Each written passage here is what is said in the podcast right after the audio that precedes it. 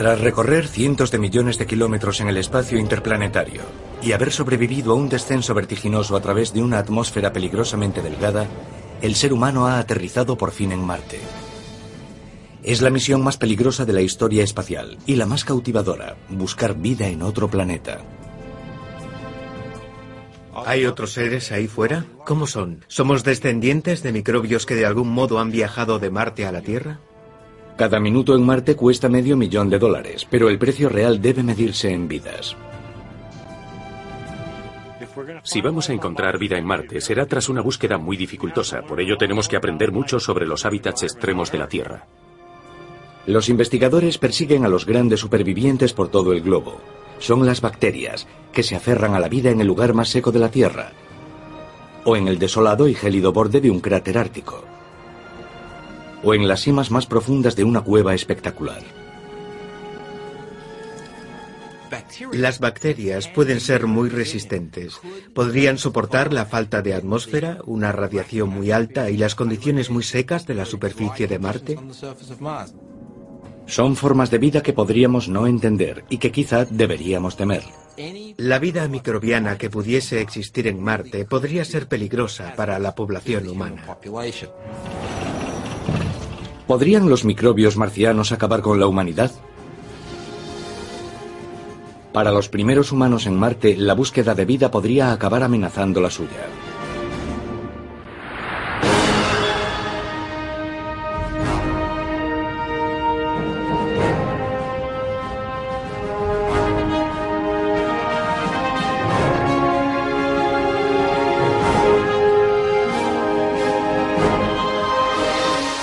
Rumbo a Marte. Episodio sexto. En busca de vida.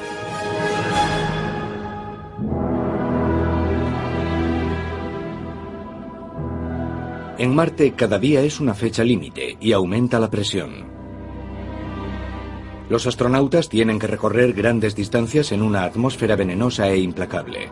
Tienen que buscar vida en un planeta aparentemente muerto. El agua es el ingrediente clave de la vida. Pero el agua desapareció de la superficie de Marte hace miles de millones de años. Así que los astronautas recorrerán los lechos secos de antiguos ríos y lagos. Pero ¿dónde excavar en busca de esas valiosas muestras? Eso es lo que investigan los científicos en el Ártico canadiense, cerca de la estación de la NASA en el cráter Houghton. Este lugar es conocido como Marte en la Tierra porque comparten muchas características. Es el escenario ideal para ensayar la búsqueda de vida en el planeta rojo. Una de las cosas más emocionantes de la isla de Devon es que das un paso y te enfrentas a un lugar maravilloso que parece sacado de Marte. Podemos aprender a explorarlo, a buscar vida allí. En Marte hay un sistema de cañones enormes con muchos desfiladeros secundarios. Sigue siendo un misterio cómo se formaron. Una hipótesis afirma que se formaron como en la isla de Devon. Fue el producto del movimiento de grandes masas de hielo. Hay otra similitud sorprendente. Existe un parecido asombroso entre las redes de valles de Marte y las redes de valles de la isla de Devon.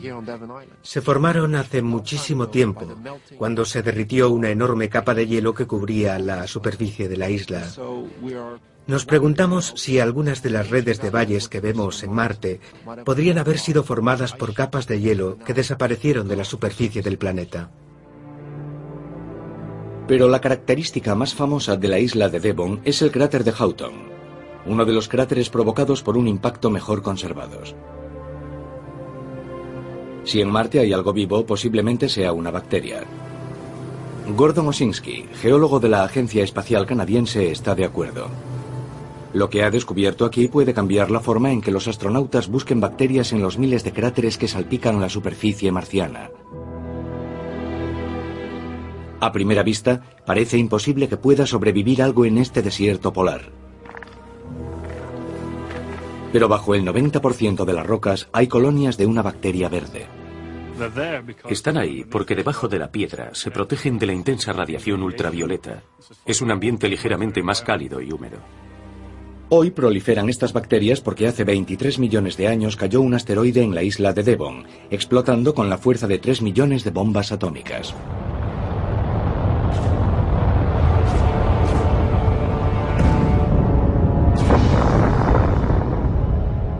La explosión abrió un cráter más grande que la isla de Manhattan y más profundo que el Gran Cañón. Dicho impacto lanzó a 10 kilómetros rocas del tamaño de un autobús. Se levantaron miles de millones de toneladas de fragmentos de roca, que formaron estas enormes colinas grises. Se evaporó al instante toda la vida de la zona. Los cráteres de Marte se crearon de la misma y catastrófica forma. Pero pasados unos miles de años desde el impacto, es más probable que haya vida en el cráter que en la zona colindante. Esta es una roca muy interesante. El impacto provocó que se formasen burbujas en la roca y en ellas podía haber vida. Estas bacterias podrían sobrevivir viviendo a un milímetro o dos de la roca misma. En Marte podría proliferar la vida en el lado inferior de las rocas, dentro de los cráteres, dentro de las rocas, donde está más protegida del frío y de la radiación intensos. Es probable que en el cráter de Houghton reapareciese la vida en uno de estos extraños montículos naranjas, los restos de las fuentes termales que se formaron después del impacto. Allí las bacterias hallaron dos ingredientes clave de la vida, agua y calor. Quizá ocurriese lo mismo en los cráteres de Marte. Las estructuras que vemos aquí indican que hay vida. Quizá en Marte los lugares con fuentes termales sean también los mejores candidatos en la búsqueda de vida. Aquí hemos podido hacer algo importante. Un mapa con los puntos del cráter en los que se encuentran estas fumarolas. Sorprendentemente están en el borde del cráter. En Marte se podría enviar un vehículo o un astronauta al borde más alejado de estos cráteres para buscar rastros de fumarolas hidrotermales. Si te acercas, ves que hay vida que resiste en lugares en los que nunca habrías pensado que pudiese hacerlo. Para los primeros astronautas de Marte será exactamente igual, será extraordinario. Casi todos los científicos creen que Marte era más caliente hace miles de millones de años y que había agua en los cráteres. Si es así, sería el lugar ideal para encontrar vida. Ha desaparecido el agua de la superficie de Marte, pero en el fondo de estos lagos secos puede haber vida marciana enterrada y fosilizada. ¿Qué sobreviviría en un lugar como este? ¿Qué habría que buscar si analizásemos sedimentos en Marte? Es posible que la respuesta esté en el fondo del lago Papillion, en la Columbia Británica.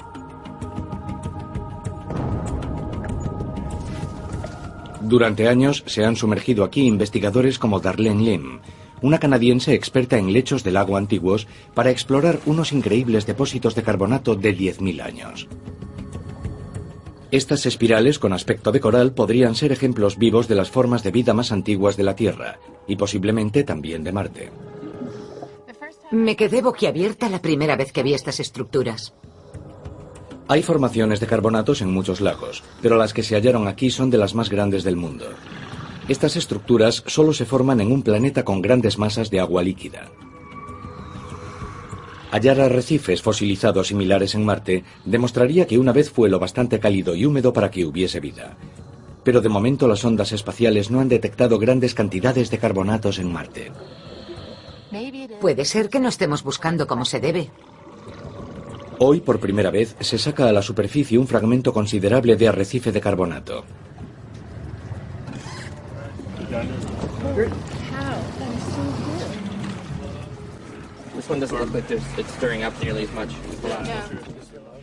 Qué bonito. Las muestras se envían a los laboratorios donde se analizarán y escanearán para que las futuras ondas espaciales sepan exactamente qué buscar. Los carbonatos del lago Pavilión pueden ofrecer otras pistas. Los científicos sospechan que estas estructuras las fabricaron organismos microscópicos relacionados con algunas de las formas de vida más primitivas de la Tierra, el tipo de bacterias que pueden haber colonizado los antiguos lagos marcianos. Es difícil identificar las baterías fosilizadas, pero los carbonatos del lago Pavilion revelan la diminuta y reveladora huella que dejan atrás. Si los astronautas hallan estructuras microscópicas similares en los carbonatos marcianos, sabrán que allí una vez vivieron bacterias. Y lo más sorprendente, que los carbonatos marcianos los fabricaron los mismos microorganismos encontrados en la Tierra. Esto podría significar que la Tierra y Marte son primos lejanos que evolucionaron a partir de la misma chispa de vida. Seríamos miembros de la misma familia diseminados en dos planetas. Hace miles de millones de años, Marte pudo haber tenido el aspecto de la Tierra, pero hoy es un terreno baldío y venenoso. ¿Es posible que haya sobrevivido a ese cambio radical alguna forma de vida marciana? La respuesta puede estar enterrada en el desierto más seco de la Tierra.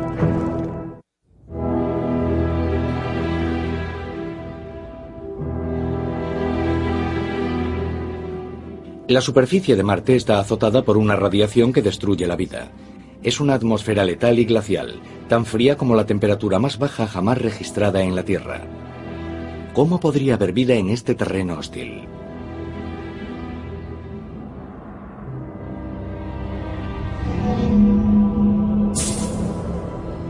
Cuando en 1976 llegaron a Marte las ondas Viking, no hallaron rastro de vida. ¿Tenían razón o pasaron algo por alto? La respuesta podría estar enterrada en el desierto chileno de Atacama, en América del Sur. Este es el único lugar de la Tierra en el que podía aterrizar la sonda Viking y analizar el suelo sin detectar ningún rastro de vida. Los investigadores de la NASA, como Chris McKay, saben que aquí hay rastros de vida, pero esas baterías escurridizas son tan difíciles de encontrar aquí como en Marte. Para mí es como tener una pequeña parcela de Marte en la Tierra.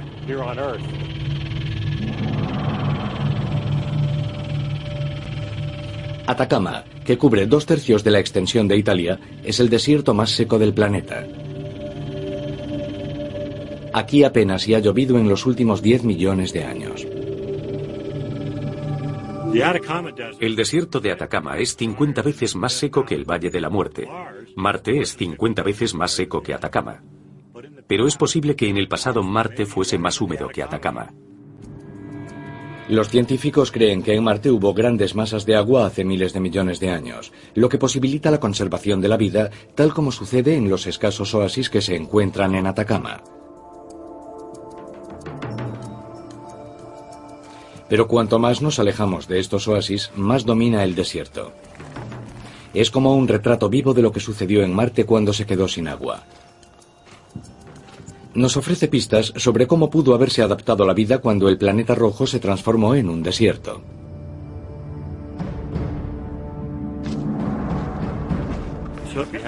Tenemos pequeñas islas de vida que sobreviven y uno de nuestros objetivos es ver qué forma tienen esas islas y también ver si se pueden reconocer desde el espacio. Utilizaremos ese conocimiento para hacer un mapa de Marte y buscar vida allí. Como guía, los investigadores hacen un mapa de la vida en Atacama controlando el contenido orgánico de miles de muestras de tierra. Tomaremos muestras separadas por varios metros y otras muestras que están a cientos de metros, a kilómetros, a cientos de kilómetros. Trataremos de ver suelos que tienen vida y suelos que no la tienen. Los suelos ricos en vida se encuentran mejor por la noche. Es así porque las bacterias y el material orgánico se vuelven fluorescentes a la luz ultravioleta. Fijaos en los colores, es hermoso. Como una naranja brillante. Imaginemos que se utiliza esto en Marte. Un vehículo sale de noche, conecta sus faros ultravioletas en busca de minerales fluorescentes y quizás material orgánico en las rocas marcianas. En la Tierra buscamos pequeños oasis de muerte en un planeta que aún está vivo. En Marte buscaremos pequeños oasis de vida en un planeta que está muerto. La frontera entre la vida y la muerte es la misma. En Atacama se prueban los instrumentos que necesitarán los astronautas para hallar bolsas de vida en Marte.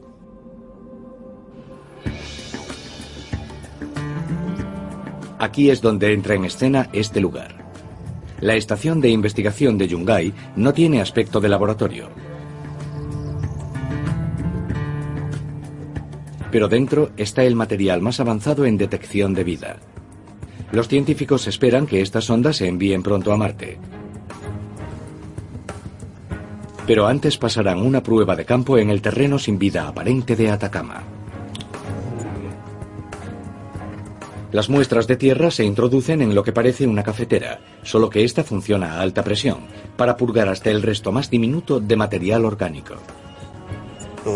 Las moléculas biológicas que buscamos no se soltarán de las rocas si no hacemos cosas extremas con el agua. La química canadiense Alison Skelly pasa las gotitas a una sonda que puede identificar los ladrillos químicos que fabrican la vida. Nos centramos en los aminoácidos con la esperanza de que si hubo vida en Marte, aunque ya esté muerta, podamos ver la huella de los aminoácidos. La sonda, miles de veces más sensible que la Viking, consigue lo imposible. Encuentra vida donde antes no se había detectado nada. Si una muestra del suelo de Marte provoca un pico como este, podría ser el primer indicio de que los astronautas han encontrado vida. Es probable que los datos indiquen que este material orgánico tiene millones de años, pero hay una pequeña probabilidad de que los astronautas hayan cazado la gran pieza, bacterias vivas.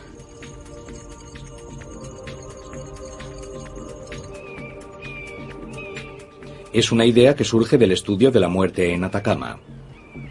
En el desierto hallamos algo que creemos que también ocurre en Marte. La producción por parte del Sol de sustancias químicas que están atacando constantemente el material orgánico. Las bacterias que encontramos en este suelo han desarrollado mecanismos para reparar ese daño con mucha eficacia. En la Tierra hay un gusano, un supergusano, muy resistente a la deshidratación y también a la radiación. Es posible que en Marte encontremos auténticos supergusanos que hayan aprendido a sobrevivir a la sequedad y a la radiación de Marte. Sería emocionante. Pero esos gusanos estarán muy escondidos. Cuando la superficie de Marte se convirtió en polvo bañada por la radiación, es probable que las bacterias emigrasen al subsuelo. Mi hipótesis es que si hallamos vida en Marte, o indicios de vida, será subterránea. En el subsuelo hay una zona intermedia en la que podría haber agua y por lo tanto vida. Para encontrar células vivas, los astronautas tendrán que perforar la superficie de Marte. También necesitarán vehículos para transportarlos hasta y desde esos lugares. ¿Estará la tecnología a la altura del desafío?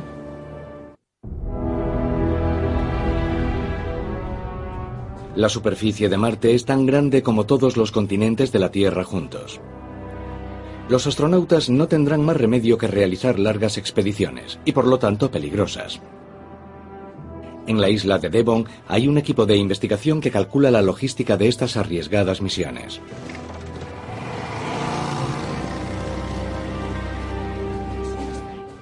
Pascal Lee y dos antiguos astronautas de la NASA, Mario Runco y Jeffrey Hoffman, planean una expedición a la inexplorada costa norte de la isla. Quieren ver más de cerca los barrancos similares a los de Marte que desde hace tanto intrigan a los científicos. ¿Los barrancos de Marte también son consecuencia del paso del agua? La NASA ha revelado nuevas y extraordinarias fotografías que muestran que hay algunos barrancos que parece que se han formado recientemente, hace unos pocos años, y donde hay agua es posible que todavía haya vida. Las pruebas de la isla de Devon establecieron que un astronauta metido en un voluminoso traje espacial, con un suministro limitado de oxígeno, no puede alejarse más que unos pocos kilómetros de su lugar de aterrizaje, incluso con la ayuda de un vehículo abierto. Por eso el equipo viajará a bordo de este Humvee modificado, para simular un viaje en un vehículo presurizado.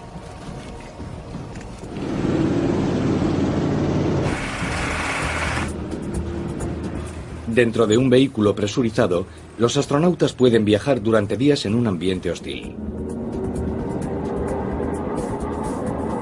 Solo tendrán que ponerse los trajes espaciales cuando alcancen su destino.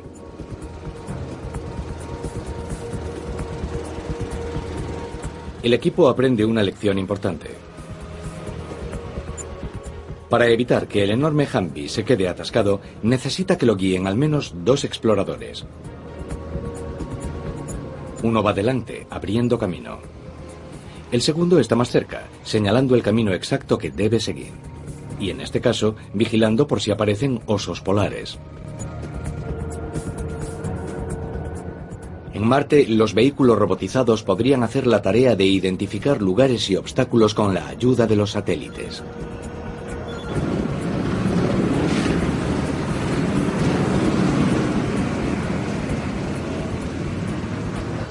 Cerca de los barrancos, el terreno se vuelve escarpado y los exploradores tendrán que seguir en vehículos individuales.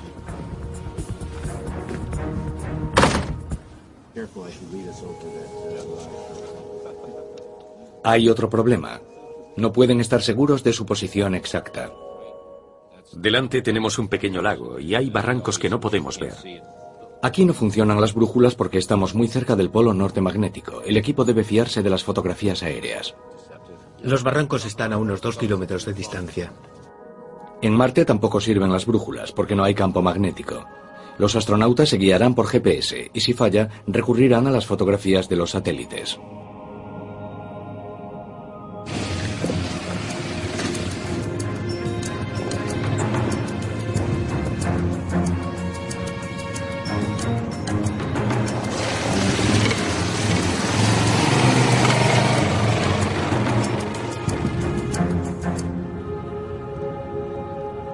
Los exploradores llegan por fin al borde de los enormes barrancos, cuatro horas después de abandonar la estación. Se parecen a los de Marte, con una grieta triangular en la parte superior y un canal estrecho que conduce hasta un montículo de detritos. Los barrancos de Devon los hizo lentamente la acción de la nieve y el hielo. Ese agua creó pequeños oasis de vida para las bacterias. Puede que sucediese lo mismo en los barrancos de Marte. La primera conclusión del proyecto es que parece que el fondo de un barranco es más rico en vida microbiana que la zona superior. Ahí es donde tendrán que mirar los astronautas que recorran los barrancos de Marte. Esta prueba nos deja otra lección. La idea de que se pueden recorrer 100 kilómetros en un día con el traje espacial es descabellada. Haría falta un vehículo presurizado para viajes tan cortos como de 10 kilómetros. Cuando el equipo está a punto de irse, un hallazgo espectacular. Íbamos andando y uno del grupo, Pascal, vio por casualidad este dibujo. Es un fósil increíble. No se envía un robot a buscar fósiles porque carece de la alerta situacional que posee una persona. Cuando finalmente enviemos a alguien a Marte, aumentará considerablemente el ritmo de los hallazgos.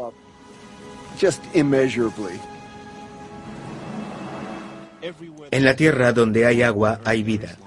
Es posible que haya habido vida en Marte, que todavía haya vida en Marte donde esté presente el agua líquida, quizás en el subsuelo.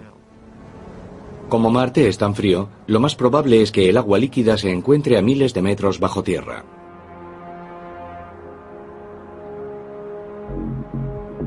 En el árido borde del cráter de Houghton ya se está probando un prototipo de perforadora marciana. Los operarios son el investigador Brian Glass y su equipo de científicos. En Marte la energía será valiosa, así que la perforadora gasta tan poco como un par de bombillas. Aunque nadie aseguró que fuese rápida. Jill, ¿a qué profundidad estamos? A 206,1 centímetros. Mi perforadora tardó tres días en llegar a los dos metros en una roca congelada. Pero ya hemos doblado la profundidad del agujero que hicimos la temporada pasada, así que es un paso adelante. Perforar en Marte será un proceso lento. El próximo desafío es diseñar un aparato que pueda operar solo, sin la vigilancia de los astronautas.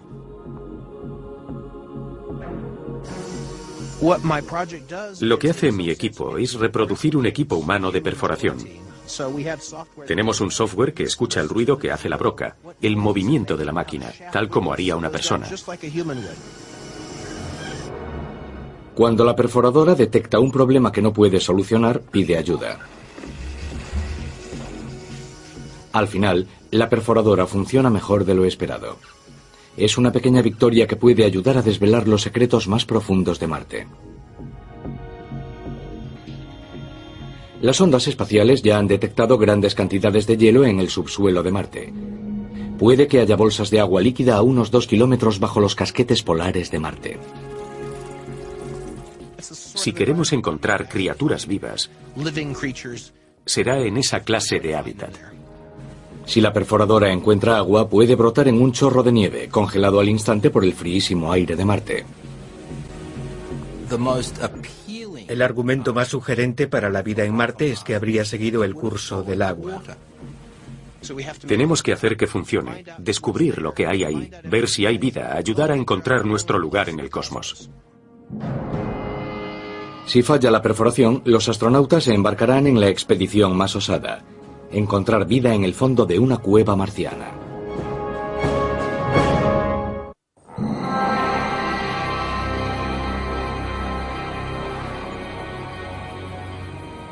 Los abrasadores campos de lava de Nuevo México.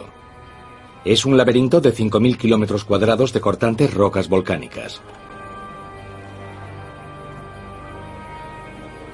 La microbióloga Penélope Boston cree que es aquí donde podemos aprender más sobre la vida subterránea de Marte. Sabemos que Marte no está muerto por dentro, aunque sea un planeta menos activo que la Tierra. Es posible que haya puntos volcánicos diseminados por el planeta. Los volcanes pueden generar ríos subterráneos de lava que dejan a su paso enormes cuevas con forma de túnel. Son los llamados tubos de lava. Estamos en este puente de lava, que son los restos de la parte superior del túnel, que en algún momento cubría toda la zona. En Marte, por la falta de gravedad, los túneles son entre dos y diez veces más grandes que este. Los tubos de lava de Marte alcanzan los 60 kilómetros de largo y son tan anchos que dentro cabría una manzana de casas. En estos tubos puede haber sustancias químicas orgánicas y lo más importante, organismos. Penélope Boston y su equipo llegan por fin al tubo de lava más impresionante de la zona. Mirad dónde pisáis. Hay muchos fragmentos sueltos. El aire se hace más frío a medida que descienden nuestras exploradoras. Pisar la entrada de la cueva es casi como cambiar de planeta. Los muros están saturados de agua y la temperatura roza el límite de la congelación. Pero para algunas formas de vida, este lugar es su casa. Hay bacterias por todas partes. Este material blanco de las paredes brilla con las gotitas de agua. Se ven por el techo sobre nosotros y es fácil acceder a él. Las investigadoras, con herramientas esterilizadas, recogen pequeñas muestras de las bacterias. Cuando los observamos con el microscopio de electrones, cada uno de estos puntos de la pared es como una gran metrópolis humana. Es una civilización entera de estos seres diminutos. Obtienen la comida de la superficie desnuda de las rocas. Comen rocas. Esto nos ofrece una perspectiva nueva sobre lo que hay que buscar en Marte. Explorar un tubo de lava en la Tierra es peligroso. En Marte puede ser un suicidio. Primero podrían enviarse mini vehículos equipados con cámaras y sensores de vida para establecer una red de comunicación subterránea. Pero tarde o temprano, los astronautas querrán verlo con sus propios ojos. Los tubos de lava, formados cuando Marte era muy húmedo, pueden ser un lugar magnífico para buscar vida. Están protegidos de la radiación severa con mayor temperatura por la actividad volcánica cercana y serían adecuados para que proliferasen algunas formas de vida microscópica. Incluso es posible que estos organismos estén vivos hoy, porque hay mucha biología que puede funcionar con fuentes de energía desconectadas del Sol. Es una posibilidad emocionante. Los primeros extraterrestres que encuentren el ser humano podrían vivir en una gota de agua y alimentarse de las rocas de una cueva de Marte. Sería el descubrimiento más deslumbrante de la historia de la exploración espacial, sobre todo si esta vida resulta ser diferente de la de la Tierra. Sería una forma de vida que se habría originado independientemente de la vida en la Tierra. De ese modo, sabremos que en nuestro sistema solar se originó vida dos veces. Y si ocurrió eso dos veces en nuestro barrio, sabremos que la galaxia está llena de vida.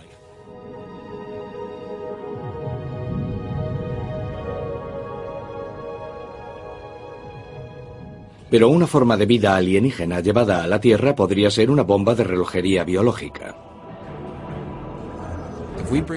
Si traemos una muestra de roca de Marte para analizarla, tendremos que ser muy cuidadosos para asegurarnos de que nada asociado a esa roca pueda suponer un peligro para la población humana.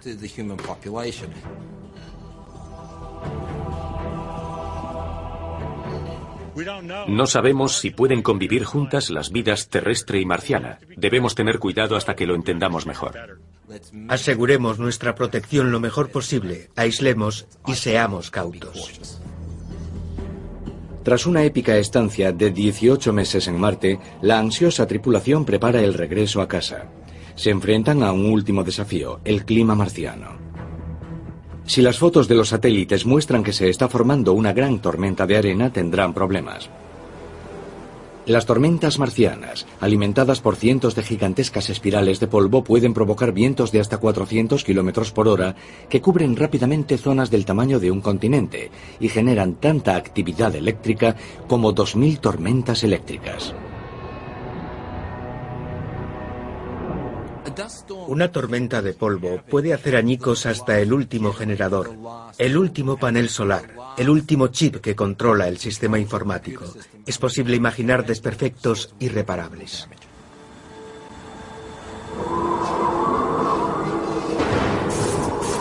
Ha vuelto a fallar el sistema de comunicación.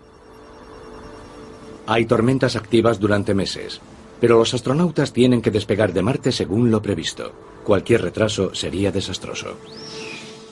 Si no despegas en el plazo de tiempo previsto, no podrás alcanzar la Tierra. Así de sencillo. Dejar a los astronautas abandonados en Marte otros dos años es una sentencia de muerte efectiva. La nave de despegue tiene que funcionar perfectamente, sea cual sea el tiempo en Marte. De lo contrario, sería la tumba más cara de la historia.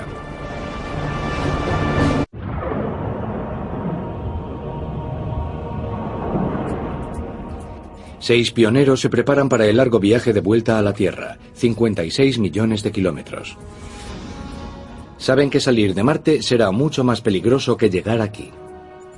La nave ha estado los últimos 18 meses aparcada en un ambiente con una temperatura media de menos 63 grados centígrados. Encender el motor en frío puede ser casi imposible, o cuando menos arriesgado.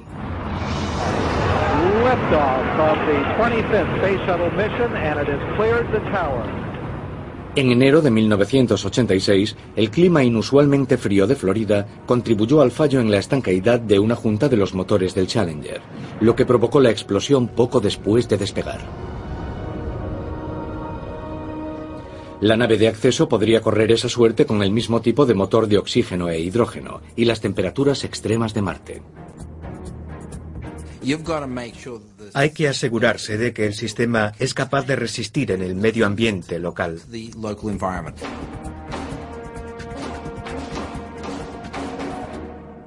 El frío extremo es uno de los problemas. El polvo de Marte es 10 veces más fino que el polvo de talco, lo que supone que puede contaminar los sensibles sistemas informáticos y poner en peligro las juntas de presión. Son problemas que solo puede arreglar la tripulación, que no cuenta con apoyo en Marte. Jim Longuski, que trabajó nueve años en el laboratorio de la NASA, da clases de astronáutica en la Universidad de Purdue. Si observamos el lanzamiento del Shuttle o incluso del Saturno V que lanzó al Apolo, Vemos cientos de personas en tierra controlando todos los sistemas, dando apoyo informático. Si fallaba algo, podían abortar el lanzamiento y enviar un equipo de técnicos a examinar la nave, sustituir una pieza y ponerla en marcha. Solos y fuera de alcance. Un mensaje desde el centro de control a la tripulación de Marte tarda hasta 11 minutos en llegar. La cuestión no es si habrá problemas, sino cuándo. Recibido. Comprobamos la secuencia de ignición. Por mucho que hagas, por mucho que te prepares, por más que intentes reducir los riesgos, hay que aceptar que las cosas pueden ir mal, muy mal. La tripulación del Apolo 11 a punto estuvo de quedarse en la Luna por un problema de última hora. Estaba allí abajo, echando un vistazo, y vi un interruptor roto.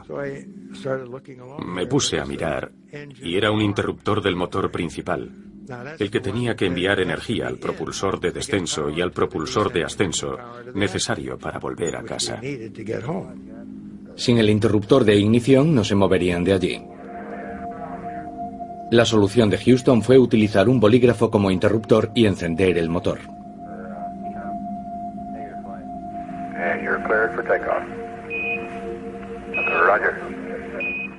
En el programa Apolo tuvimos que pensar en lo que pasaría si hubiese un fallo y no pudiésemos traerlos de vuelta.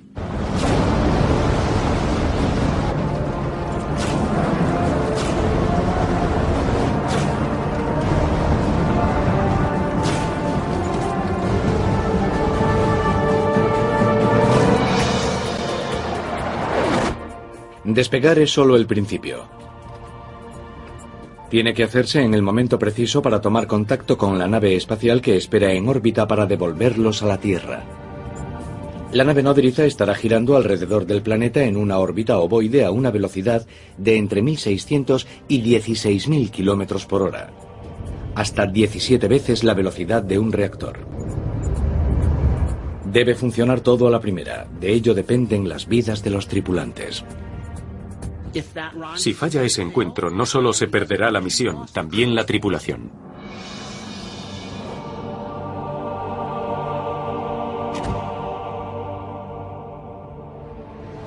Si se produce el encuentro, la tripulación se preparará para la última fase de un viaje que comenzó hace casi 24 meses.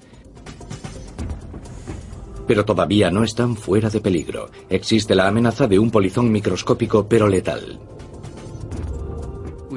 No sabemos si las bacterias que han existido o existen allí pueden causar enfermedades al ser humano.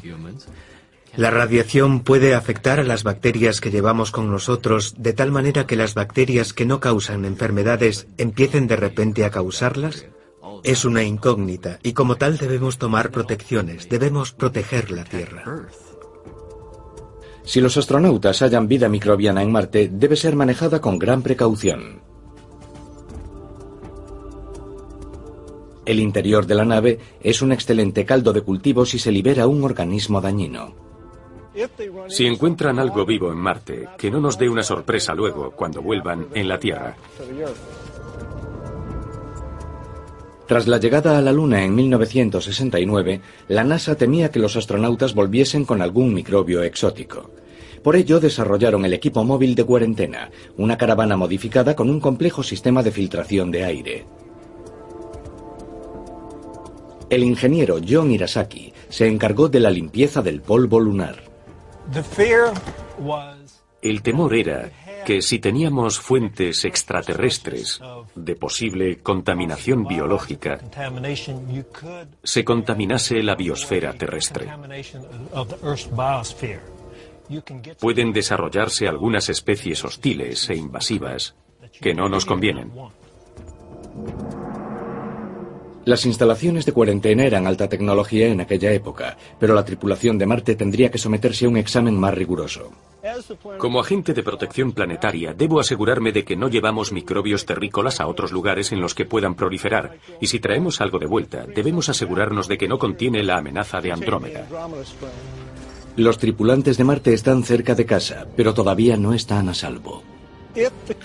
Si los tripulantes suponen una amenaza insalvable para la Tierra, tendrían que aceptar que sería imposible regresar a la Tierra en esas condiciones.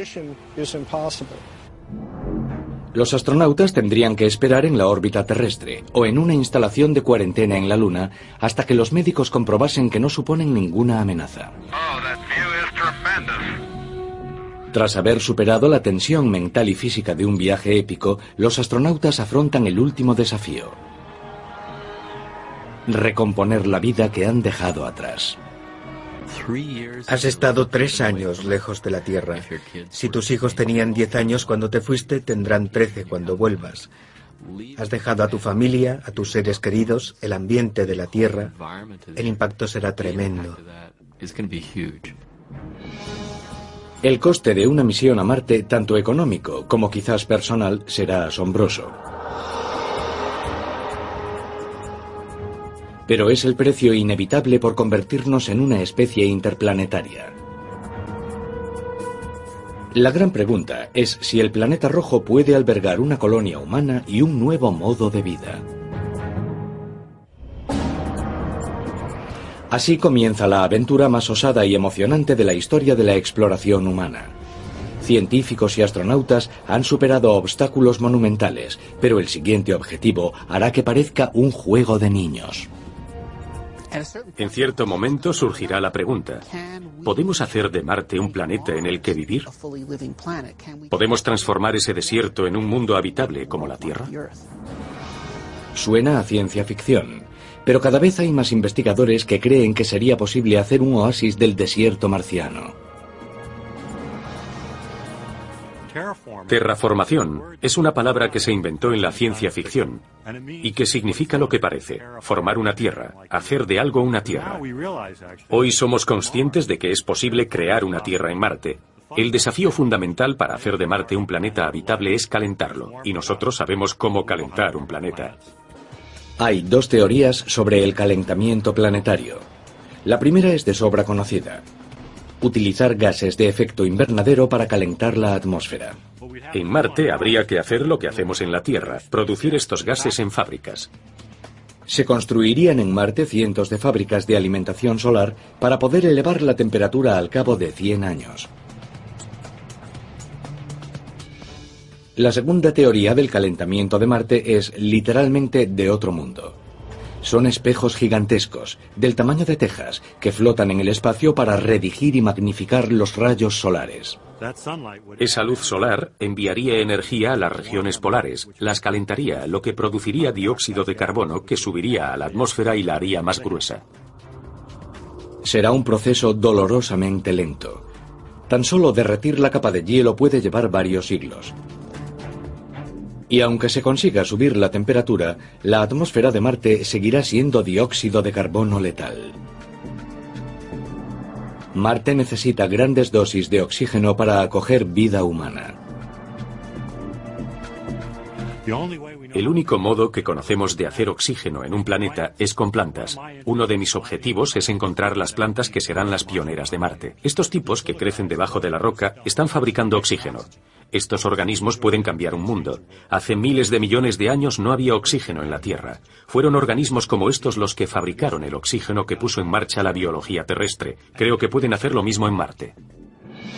Si la humanidad encuentra el modo de hacer de Marte un planeta habitable y respirable, podría ser el nuevo mundo para la primera oleada de inmigrantes interplanetarios.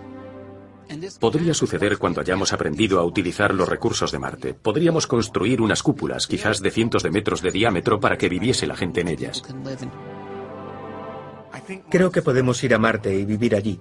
Podemos construir sistemas para estar a salvo. Podemos aprender a hacer un medio ambiente habitable, como en el Antártico y en el Polo Sur.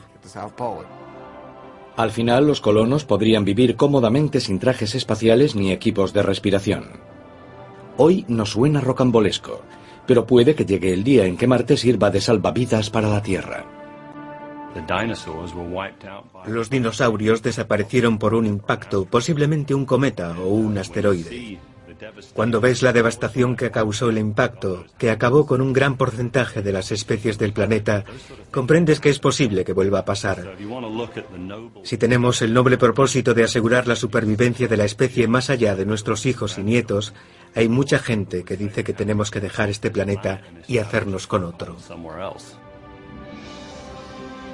La humanidad se ha sentido obligada a explorar, a abrir nuevas fronteras desde el principio de los tiempos.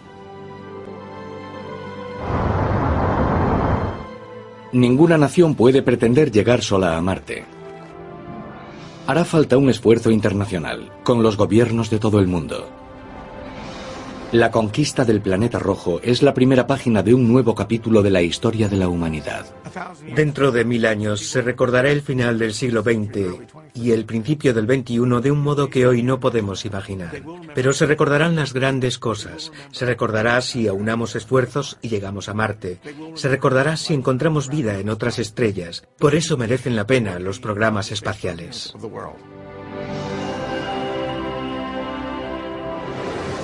Puede que en el futuro consideren a los primeros astronautas de Marte pioneros de una nueva frontera en el espacio. Y el planeta rojo, antes tan frío y distante, estará lleno de promesas. Un lugar como la Tierra, que algún día puede ser nuestro hogar.